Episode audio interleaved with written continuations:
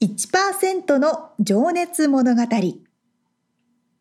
海外に住んでいる日本人は日本人総数のわずかに1%この番組では海外進出や起業を果たしたビジネスオーナーや経営者また各業界のプロフェッショナルな方々へ対談形式でインタビューをしていきます。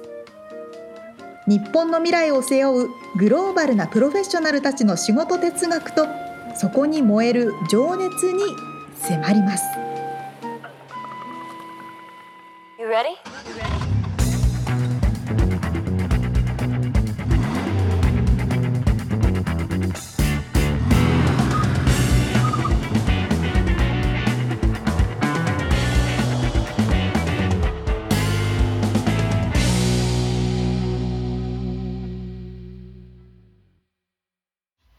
こんにちは。こんにちは。1%の情熱物語195回でございます。皆さんお元気ですか？元気ですか、えー、日本の若き男性諸君、チョコレートもらいましたか？あ、バレンタインね。は先週だったかな今週 もう過ぎてるけどね。そうかそうかもう、今私たち収録してるの1月なので、うん。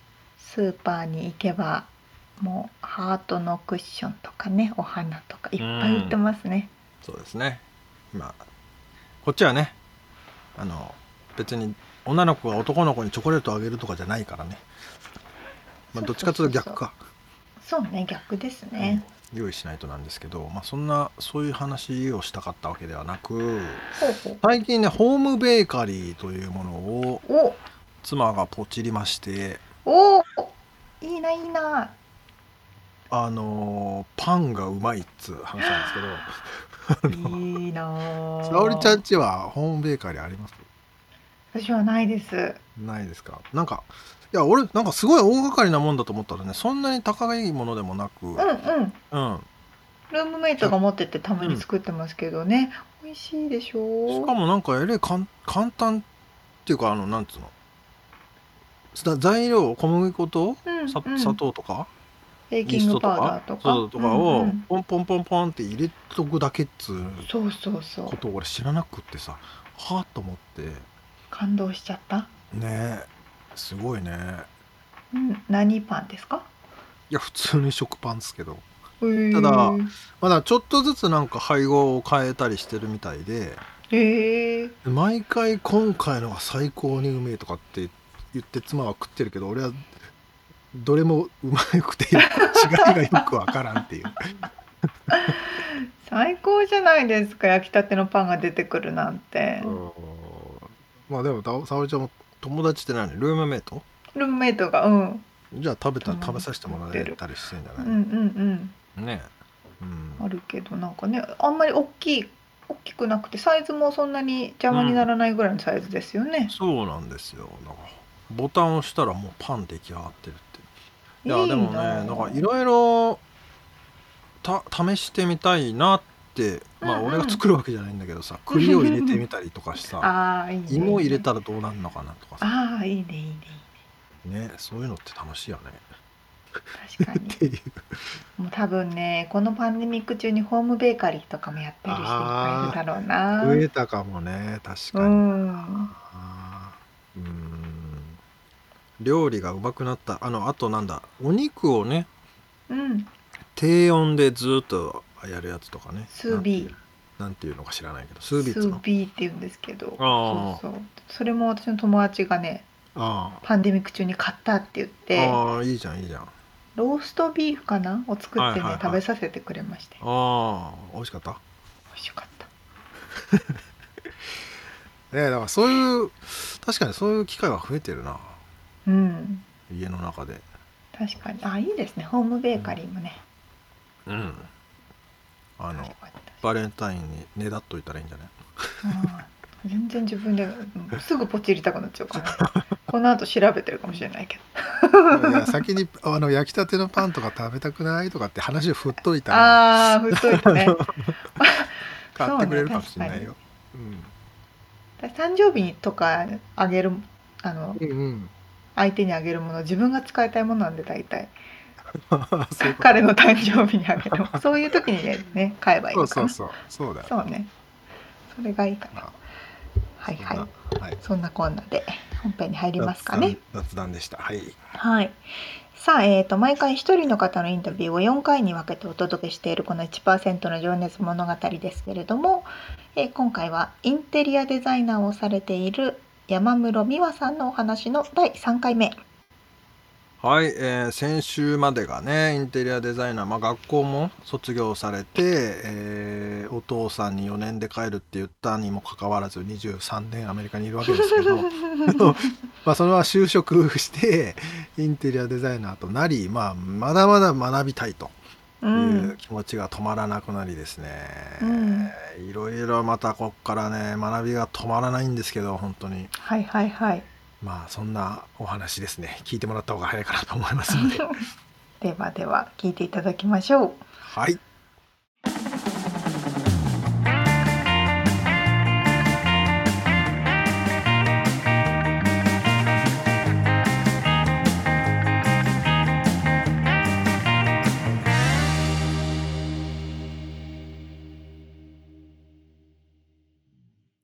はい、えーっとね、じゃあちょっと今から仕事の掘り下げをしていきたいんですけども、ちょっとその前にはい先週、ちょっとね、時間足りなくなっちゃって、あの、話を残しといたんですけど、あの、ロサンゼルスのハリウッドセレブリティの住宅内装にアシスタントデザイナーとして従事っていう経歴があるんですが、はい。それはちなみにどのどういうのようなお家だったんですか？先ほどちょっとお話ししてたようなもう豪邸です。ああ、先週、先々週話したのかな。うん。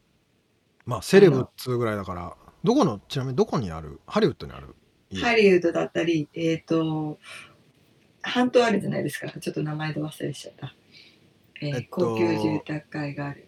えっと、えーっと、なんだったっけな。カラバサスじゃなくて。まあ、なんかその辺の、ちょっとど 忘れしちゃった。その辺とか、ハリウッド、もうザ・ハリウッドのちょっと上の山の方とか、まのお家してたんですけど、あ私が担当したのは、まあ、アメリカンアイドルのプロデューサーさんとか、ジャッジで出てたシンガーの方とかはい。のアシスタントで入ってたんですけれども、はあ。の、の住宅、その方のお家のお家の、はいはいはいはい。お手伝いあメインのデザイナーさんがいてアシスタントで入れていただいてたんですけど、はやっぱり違いますよね。あのやっぱりハリウッドっていうだけあってまあ業界柄キラキラ。もうお家の中もキラキラです。あちなみにあれですよね、プライベートな敷地になるわけですよね。あの、そうですね。はい。もうこっからは一般人入っちゃいけませんみたいな。あそうです。もちろん個人のおゲー宅トがあっなのでて、で、はい。そこからみよみよみよっと丘の上を登っていったら、もう大体ホテルみたいな家が建ってるイメージなんですけど、はい。もうやっぱり人を招くはい、はい。というのが多分あると思う。大前提であると思うので、まあじゃあすごいですよね。庭も大きくて、プールがあって、はい。みたいな感じですか？はい。うん。で人が集まっもうだからあのレストランみたいなちょっと普通のお家とは違いますよね。なんかパーティールームみたいなのがあったりとか。カクテル飲みながらはい。パーティーしてくつろげる場所ね。みたいなのもしましたね。え。ーそれはもうだからあの金銭的なところはもう無視してというかもう追求できるっちゃ追求できる感じなんですかねそこでも何かコンセプトを与えられたりするんですか？こういう感じにしてみたいな。やっぱりだからあのお客様によってはまあパーティーを人を呼んでこうなんていうんですかかっこよくしてほしいっていう。あの例えば独身男性とかだとやっぱりちょっとセクシーな感じであ黒を基調としてて壁紙が黒にちょっとラメが入ってるとか。ーあーなるほど。ちょっとダンディーでセクシーなお家だったりもしたりとか。へえね まあまあ、ね。映画の世界映画の中の世界がそのまんまそこにあったみたいな感じなんですか？そうですね。うん。で、そこでもうすごくお勉強させていただいて、うん。もうアシスタントなので、駒遣いというか、はい、うん。あそこに行ってやれ、取ってきて、こっちの布、こっちで布をひ入れて、こっちに持ってって、こっちで作ってもらって、それをトラックに積んでうん持ってきなさいとか、そういうのももう、一日中、あの、ロサンゼルスのぐるぐるぐるぐる運転して、いろんなところ、うん、あっちに行ってランプ取って、こっちに行ってこれを置いて、あっちに行って取ってきて、あっちで小物取ってきてってやってましたね。いやーね車社会ですからね渋滞もあるしねそうですね。大きな、あの、U ホールで借りれる、大きな、一番大きなトラック運転してましたよ、私。家具詰め込んで。い引っ越し用のやつねそう、それ運転してました。ロサンゼルスのど真ん中。なかなかあれですね表は華やかだけど裏側は裏地味ですよ。もう力仕事です。もうソファーをあの、みんなでえっちらこっちら持って歩いてますもん。もうちょっともうこっちとかあっちとか、はい、やってましたね。まあ報酬は良さそうですけどねその代わりそうですね。どうそうですね。まあそんなこともあったりあとニューヨークの現代美術家のスタジオ改装あのこれはニューヨークに行かれてたんですか？住んでました。ニューヨーク、あのもう私ちょっと20代、30代は結構自由というかもうやりたいことをやろうっていうもう気持ちだったので、はいニューヨークに、やっぱり、やっぱりニューヨークとロサンゼルスって違うじゃないですか。デザインというか、住み方とか。全然違いますよねニューヨークはもっとクラシックな感じじゃないですか。うんいろんなものが。それも勉強してみたいと思って、うんもしかしたらいつ帰るか日本に帰るかもわからない。帰るってなるかもしれないので、もうできることは全部アメリカでやっていこうと思って。うんってなった時にお仕事をいただいたのがこの、えースタジオ改装だったんですけれどもその、えーゲアーティストさんが大きなものを作りたいと。大きな作品を。オブジェとか彫刻的なものですか？彫刻的なもの。大きな彫刻的な、えー。で既存にあったあのもうそれでも大きな倉庫みたいなところをあのアトリエにされてたんですけれどもうん。屋根を取って壁を立てて延長させて屋根をまたつけるっていう。おおじゃあ上に伸ばすみたいな。そうですね。はあそれもそれのあのマネージメントですかね。工事現場でのマネージメントですかね。はいすごいな。それ何、はい現場監督ってことですね。そうです。現場監督みたいな。日本語で言うと。日本語で言うと現場監督みたいなことしてました。へえそっか。そんなこともするんだ。それをしながらもうニューヨーク中のねあの家具屋さんだったりインテリア関係のレストランだったりホテルだったりをもう見て回って。うんぱり違いますよね例とうんは。ね、全然違いますね、うん、もうちょっと洗練されてるイメージがありますけど。そうですね。もうクラシックな感じですね。もうちょっと伝統的な感じですよね,、そうですね。うんうんそれを見て回って。うん。うん勉強してました。そそれとまあもう一つあのボタニカルガーデンでフラワーアレンジメントのライセンスを取得っていう。そのボタニカあルガーデンっていうのはまあいわゆるだから植植物園というかあのいろんな植物がはい。は生えてるというかなんて言えば説明すればいいんだ？そうですね植物園みたいな感じですね、うん。はい大きな。そこは週末に行ってあのお花のアレンジメントとにかくもうき部屋の中をきれいにしたいというあいう思いでそれもあったらいいんじゃないかなそういうのも勉強して。あ美的センスを磨くのに。そっか。じゃあそれもインテリアデザインという仕事が軸であって家の中でフラワーアレンジメントをするとかまあその辺のちょっとしたあ感の覚をうんそうですね。やっぱり私たちさしあの家具を置いた後にデコレーションで小物とか置いたりお花とかをちょっと飾ったりさせていただいたりもするんですけど、そうですね。うん。そういうのにも役立つかなと思って。なるほど。へえめちゃくちゃ勉強家ですね。いや、好きなんですよ、私。本当に好きなんです。ずっと仕事してますね。いや、それが好きなことなので、楽しくてしょうがないんですよ、好奇心が。あ次はこっち行って、こんなものを見てみたい、あっちに見てみたいってなっちゃうんですよね。しかも小学校の頃からですよね。そうです。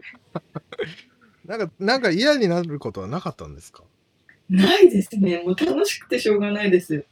すごいなあ。ちょっとじゃあそのモチベーションとかそっちの方の、ね、話に入っていきたいんですけど、まあ、い。仕事をしていて今、誇りに思う瞬間とか、まあ、一番嬉しい瞬間って、一番嬉しい瞬間はですね、やっぱりうん。完成後にお家を、はい。えっ、と、例えばハワイのお客様の場合とかだと、はい、途中経過をあまりご覧になられない距離もあって、っていうのがあるので、結構まあ任してくれるってことですか？そう任せてからいただいたりしてるので。もちろん途中提案はもちろんあの見ていただいてるんですけれども、はい。最後もうその空間に入る入って見られる時って一番初めてなんですよ。私も一番緊張すする機会では時間ではあるんですけれども、はいはいはい。ドアを開けて入っていただく瞬間がもう一番嬉しくて緊張する時間ですね。わあこんな風になったんだってみんなびっくりされるってことですかねはい、その瞬間が一番嬉しいですね。うーん喜んでもらえる時が。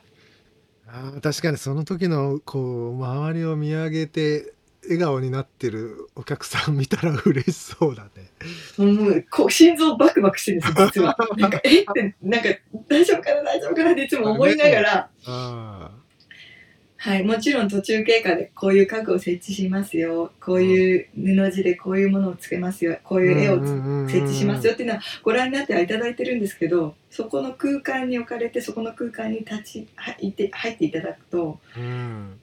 やっぱりこう、お客様に喜んでもらっその瞬間が一番嬉しいですね。まあね学生の時のね図面で見てたのと現場で違うみたいな感じでやっぱり想像はねある程度でしてるんだと思うけど実際に現場に入って、ぐ空間にの中で感じるものってやっぱ違いますもんね。そうですね。うん、うんそれは嬉しそう。はい。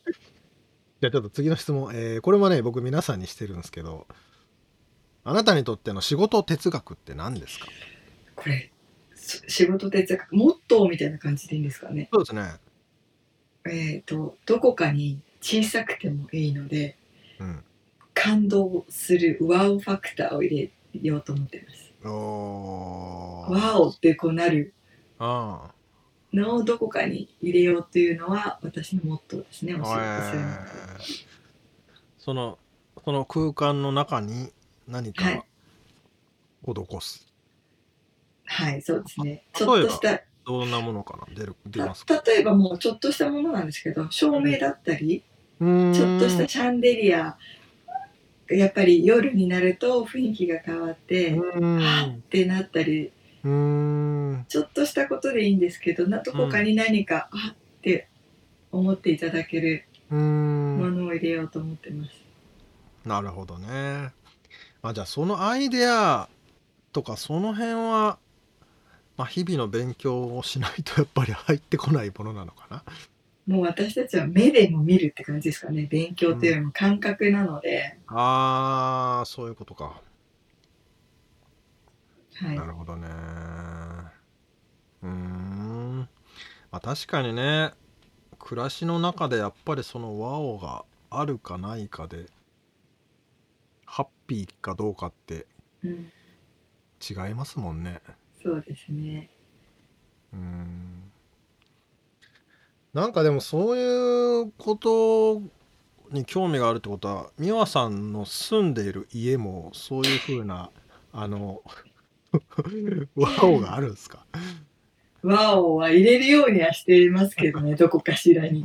ああなんかねそんなお母さんがいたら子供も嬉しそう 楽しそうだ どうなんでしょうかねはい。あの、子供部屋今作ろうと思っていてですね。やっぱりちょっとした、はい。うん面白い壁紙だったりつけてあげようと思ってますね。あベッドとかもちょっと、はい、面白い感じで作ってあげようかなと思ってます。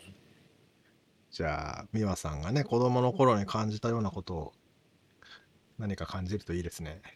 はい、まだ2歳だからもうちょっとか。そうですね。うんえーっとねじゃあちょっと次の質問なんですけど今のあなたを作ったルーツは何だと思いますか？ルーツはですね、やっぱり前先ほどもちらっとお話したんですけど、うちが飲食店だったなんですね。実家がねうんうんはい。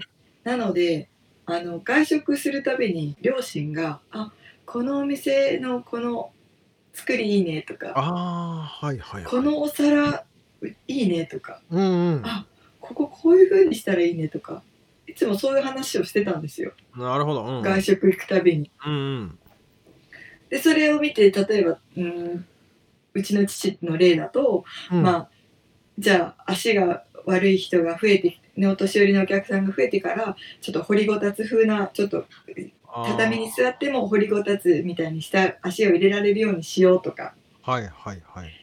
あ畳だけどちょっとハイテーブルで椅子に座れるようにしようとかそういうのをこう結構取り入れて変えれるのうが変えることをしてたんですよ。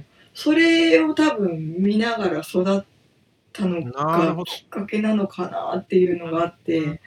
で実際会ったことはないんですけど父方のその祖父ですか、うん。が大工の棟梁さんだったらしくて、マジで？はい。それもなんかすごいな。さっき昨日え現場監督の話してたけど。そうなんか血が DNA に組み込まれてるのかなみたいな。あーあそうっすか。へえなのでその辺がルーツになってると思います。なんか常になんか新しいところに行くとお店レストランに行くと父と母がそういう会話をしてたのをちっちゃい時から聞いてたっていう。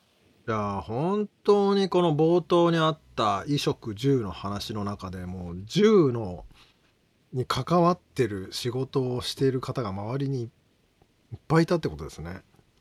そうですね。そして今美和さんも住の仕事をしてるわけですもんね。はい。うーん素敵なお話だなそれ。それおあ父さりがとうございます。ん嬉しいんじゃないですかね。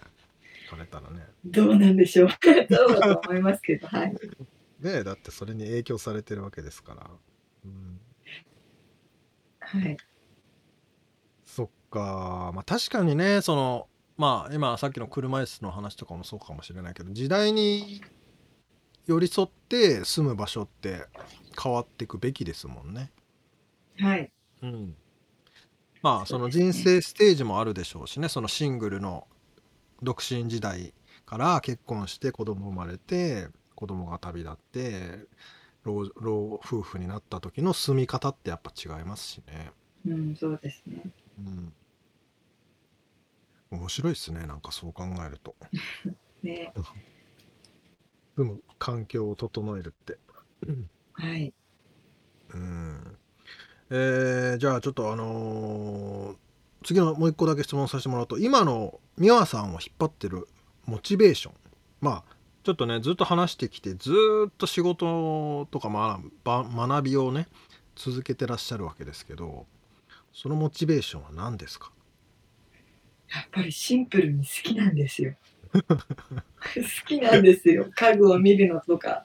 あ好きなことって苦にならないし、勉強してる感覚ないですよね。まあね確かにねまあでも本当にそういう意味では好きを仕事にできたっていうのは幸運な本当にラッキーだと思います。自分で。ねうんはい。うーん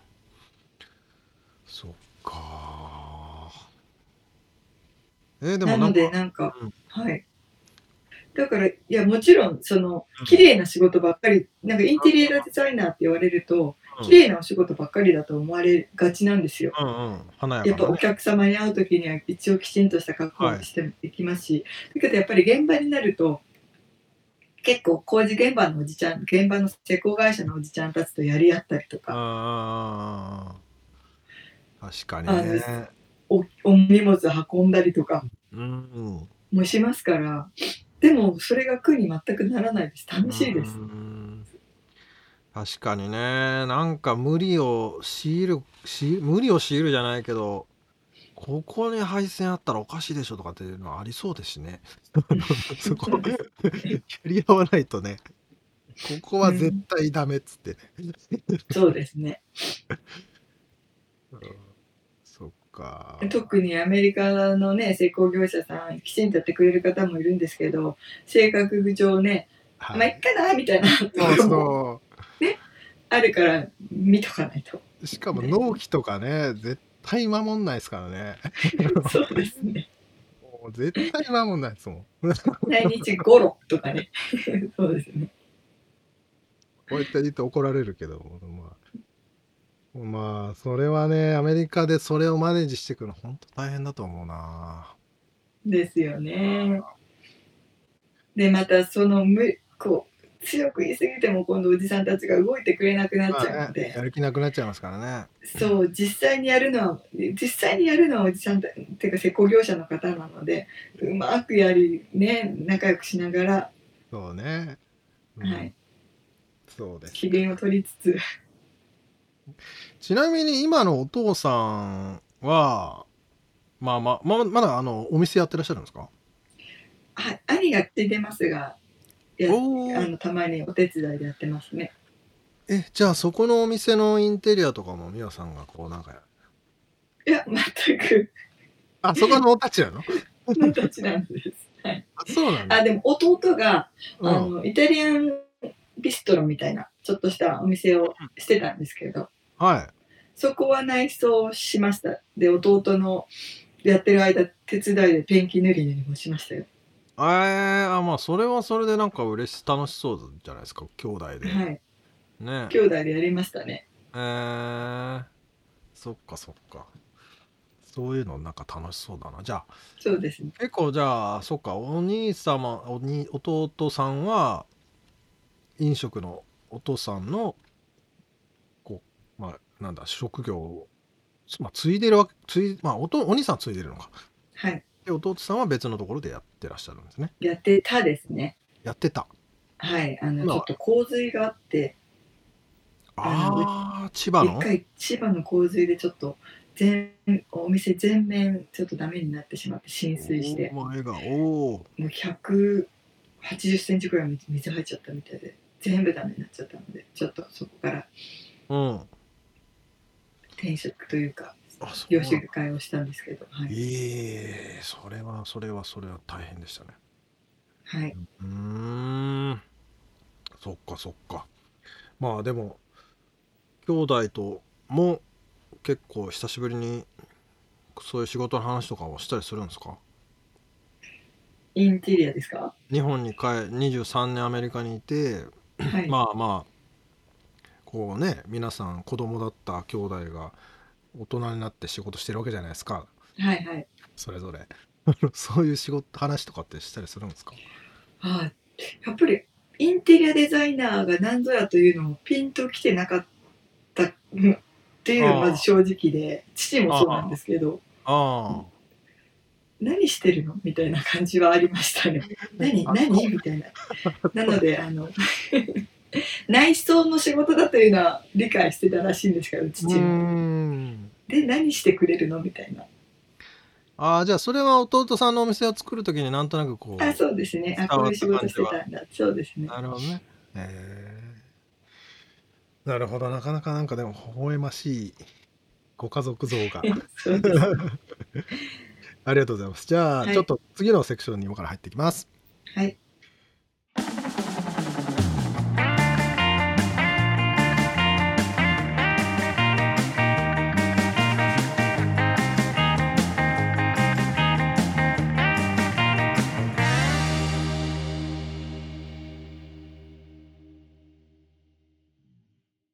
最近ですね、ネットフリックスのリアリティショー新しいものを見ておりまして、うん。セリング・サンセットっていうハリウッドの不動産エージェントの話なんですけど、セリングっていうのは売るっていうことですね。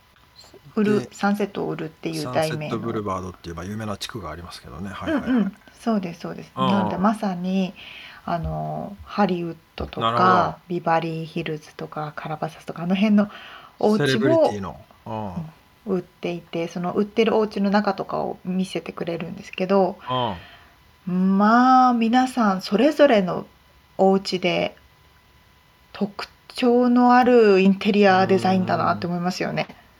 へえそういうのを手掛けられてたって思うとあすごいお仕事もしてたんだな。ーね。えでもそういうまああんまりさあの一般人には身近ではないというか、でもそういうセレブの人とかお金割とある人は、うん、あそれはコンセプトを渡してこんな風なうんうん。家にしてってオーダーしたくなるよねそりゃね。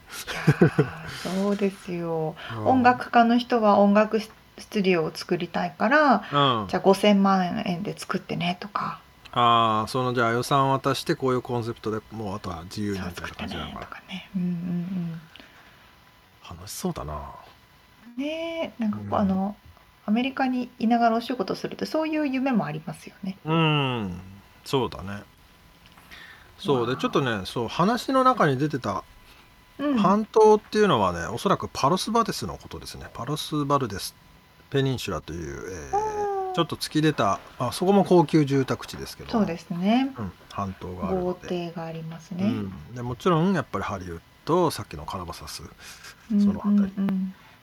ねえ。でそんな豪邸で実際仕事してたりあとニューヨークのねスタジオの現場監督みたいなこともしたとか言っていやたーすごい。また全然違ったお仕事けどでその時になんかね思ったのはうん。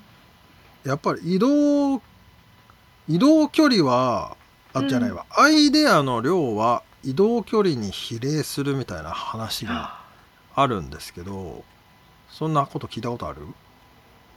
ないけどなんか今ちょっとゾクゾクっとしましたよ。ゾクゾクとしたの。うん。あそうでもそれってさとても面白いことでやっぱり、うん、いろんな場所に行ってあのいろんなものを見ていろんなものを感じてる方が断然やっぱそれアイデア多くなるよなって当たり前に納得するよね。確かに当たり前だけど本当にその通りだと思います。そう。ね。はあだからまあね LA とサンディエゴとも違えばニューヨークなんて全然違うし、まあ、ハワイなんかも全然違うし、そうそうそで先週の話にもあったけどね日本舞踊を学んでみたりとかねだからそ。の、んこの移動距離というか行動範囲というかそうですね。大きさでアイデア量って変わってくんだろうなっていうのはねなんかいやーすごい。納得なだから転職とかもその一部だと思ったりするし、うんうんうんだからずっと同じことじゃなくて違うフィールドに行ってみたりとか、まあ、あと留学とかもね分かりやすく、うん。その移動距離っていうか行動範囲を広げるっていう意味では手うん。っ、取り早いもんね。そうですね。うんうん。いやー美和さんの引き出しの数はすごい量でしょうね。だだろうね。だから本当にそうやってコンセプトを渡されてさあと自分で選んでって言った時にさ、うん。どんだけ出せてどんだけくこう組み合わせられるかっていうの勝負だもんねはあ面白い。面白いですよしかしこの好きを仕事にするっていうねおっしゃっていましたけどうんうん。それもすごいことだけどうんあのその小学校の時の夢うんうん。なりたい職業をそのままなっちゃったっていうのはすごいんですけどそれをす好きでい続けることもすごいよねと思った。わあめっちゃいいこと言いましたね。何年？40年近く？とか？すごいわかんないけど。な。あもじゃねえか。30年ぐらいか。わかんないけど まあ子供の頃からさ好きになっちゃってさそれをずっと好きでさ仕事になっても好きってまあうん。僕サーフィンとかは大好きですけどこれは仕事にしない方がいいんだろうなとか思ったりもするし、うんうんうんよく言いますよね。うん。逆に仕事目線で見ちゃうからさうん。変なとこ純粋に楽しめないみたいなね、なるほどうねん、だからそんなのも何もなくてずっと好きって感じるの。いやーすごいすごい。それも才能なんかね、じゃないですか？うん、転職っていうのはそういうことなの？転職ってやつか。転職ってやつかな。あ。へえね。そして、えーはい。次回が？最終回？そうですね。次回が最終回になりますがえー、っとね家族的なお話だったり、うんうん。まあ、例によって未来を意識したお話で今後の、えービジョンとか、うん。えーやってみたいなって思ってること。まあ、うん。あと例によって思い出のエピソード曲とエピソード、うん。えーおすすめの本や映画などを。えー肩の力を抜いて聞いております。楽しみにしております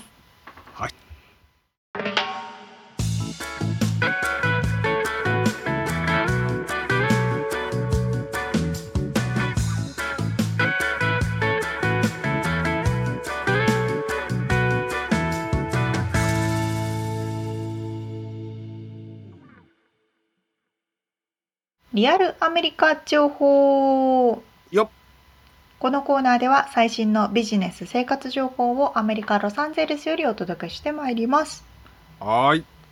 えー今回はうん。 smash and grab についてああ、今。流行りの犯罪 言い方。ちょっとかっこいいけどね、 smash grab。ちょっとねかっこよくなっちゃってるんですけどなんかはやほんとトレンドみたいになっちゃってますけど。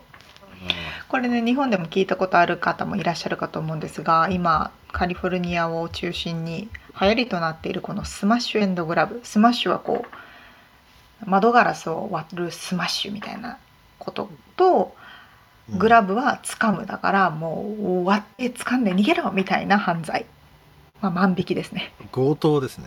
いわゆるうん、そうですね強盗ですねが流行っちゃってると。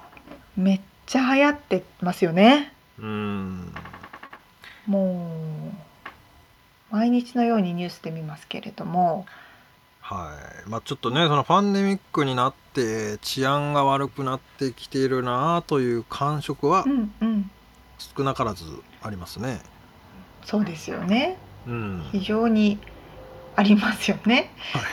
で2021年の多分夏ぐらいからかな夏か秋ぐらいから特にこのスマッシュエンドグラブが流行り始めてうん。こう通常の強盗と違うのはうん。例えば10人とか20人ぐらいの団体で営業時間中にいきなり店にバーッと押し寄せて店にあるものを全部取って5分とかでうんいなくなっちゃう、っていう感じの犯罪ですよね。うん。なので、うん。パンデミックになってうんあのマスクもしてるしフードかぶってたりとかしたらもう誰が誰だか分かんないっつうのもあるしね。まあそれだけじゃないんだと思うけど理由は。そうなんです。まさにミツさんがおっしゃってることはその背景の一つにあってうん。結構こう高いねルイ・ヴィトンであったりとかブルーミンデールとかあのハイエンド系のところが狙われて、ま宝石店とか狙われてるんですけど、はい。その背景の一つにあるのはマスクをしている顔が見えないで、うん。そそれで歩いてても不審に思われないじゃないですか。うん。それこそ強盗っていうふうに言われるこう顔を全面隠すようなニット帽目と鼻だけ出てる。目うんそうだよね。目と鼻だけ穴丸い穴が開いてる。そうそうそうそう強盗用のやつ強強盗いわゆる強ザ盗強盗ってやつね。なんかああいうのをかぶってたとしても、ままあなんかそういうふ風にコロナ対策してんのかなって思っちゃうぐらいね。そうそうそうまあそれでやりやすくなってるっていうのがはい一個あると。はい。でもう一つの大きな背景はですねあの2014年かな？け調べてみたら結構前だったんですけど、うん。に可決されたカリフォルニア州の犯罪を軽減する法律がありまして、はい。えー、と万引きについての犯罪なのかな、うん。えー、と今までは500ドルぐらいの万引きをしたらうん。重罪っていうふうに言われてたんですけどうん。その値段が引き上げられましたと。500ドルっつうとまあ大体5万円ぐらいですかね5万円ぐらい。950ドルまで引き上げられました。それと10ということはまあ10万円ぐらいね。ぐらいですかね。はい。なので10万円ぐらい盗んだところでうん。あの牢屋にも入れられないしうん。ちょっと紙書かされて終わる。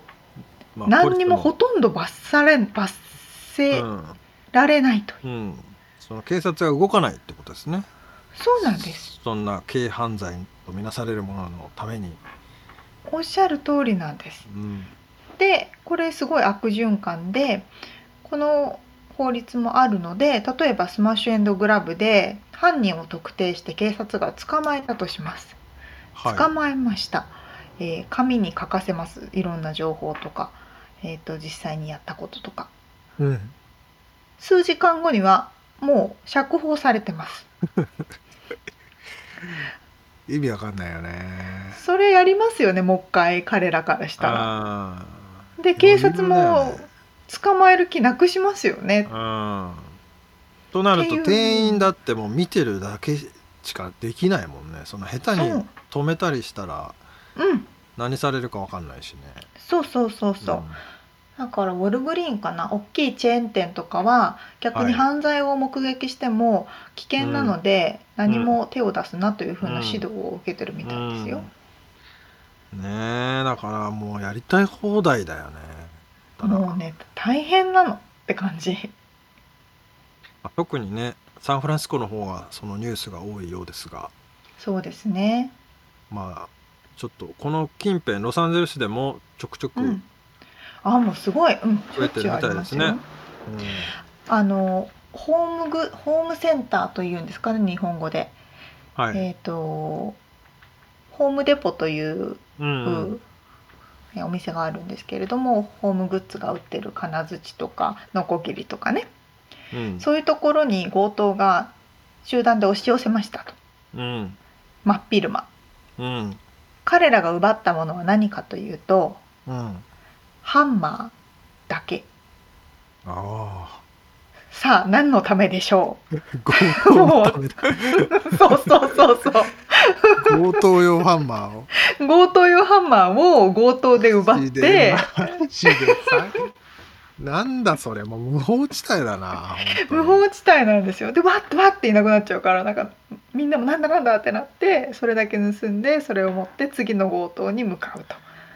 いやーまあ笑い事じゃないんですけどね。まあこのもともとそもそもだからパンパンデミックになり職を失った方とかねうん。そのまあ家がなくなっちゃったとかそういうことでもううんうん。ね、そういうのに走るっていうパターンもまああるだろうしもううん、そもそも何が問題だっていう話だけどそうそう。あそうだ。あともう一個要因があったんですけど、このパンデミック中何の原因なのかうん。わかんないけれども、軽犯罪のとして、えー、と刑務所に収容されてる人たちをみんな解放しましょうっていうことになってすんごいいっぱいのあの囚人たちが一気に解放されたんですよ。うん。なんかだからあれじゃない？デルタかオミクロンだか分からんけど。そうか。感染対策もあるのかな？そうそうそうなので、まあそもそもだからそのねジェイルが満帆だっつうのは話なんですねそう どうして満帆になるんだっていうね。世界で一番ジェイル人口が多いアメリカなのうんにどうしてなんだっていう。なのでその解放された釈放された人たちももともとストリート犯罪軽犯罪をする人たち。だから彼らが寄ってたかってスマッシュエンドグラブをしていると。うん。まあそりゃね生活っていうか生きたいと思ったらまあそういう行動に走るわねと思っちゃうけど、ねまあなんかだんだんそれがね日常日常化っていうよりもなんつうんだろう。こえ、う、うん、治安が良いところもそれに侵食されていってだんだんだんだんこう荒れてくるっていうのはどっかでなんか止めてもらわないと困っちゃうよね。とりあえずちょっとね法法改正と言いますか。そうそう。それこそそこで法律変えてくれよって感じだけど。うん。そうそう、うん。なんかそのね店舗に来る前の商品あの大体全米からとこん、とことことことこと電車に揺られて貨物が送られてくるわけですよ。はいはいはでその電車のコンテナ自体を襲うというのも流行ってまして。いなるほど。そう。頭いいな。とお店並ぶ前からもう並ぶ前にも狙っちゃって取っちゃうっていうねそうそうそう。なのでなんとかしてもらわないとね。ねえまあこれは本当にまあ物を取られてね保険とかであれきするならいいけどそこで被害に遭って怪我したりとかする人もうんいいるからね。それはちょっとそうなのそうなの。なんとかなんだかなと思っちゃいますね。まあいたちごっこなのかもしれないですけどもうん、まあそうねちょっと気をつけながらはい。生活をしたいものですね。ですね。まあ気をつけようがないって言われちゃったのは それまでなんですが。もうあのね、ようん、そうなの。できるだけもう夜には出な出まあ歩かない、そうね。そうね。そう。まああとそのなんかぼ防護できるようなまあそのそういうお店のオーナーさんはね何かしらそのがんを持ってる人も多いらしいけどその小売りの人はね、あのうん。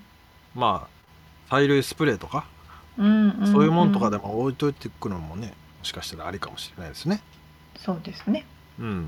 まあできることはやってこう危険を察知してって感じですね、うん。まあ早く治安が良くなることを願いましょう。はい。ということでリアルアメリカ情報でした。はい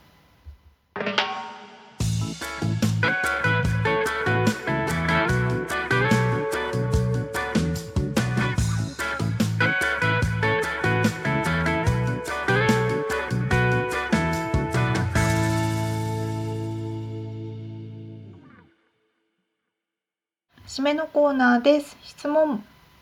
はい質問、はい。えーっとね沙織ちゃんははい。ずっと勘違いしてたってことなんかあったりしますか？えっあとあ、うんうん。はいあ出ますか？どうぞ。ありますね。えっと鰹節ってあるじゃないですか。はい。前も言ったかな？鰹節ってあの木を削ったものだとずっと思ってた。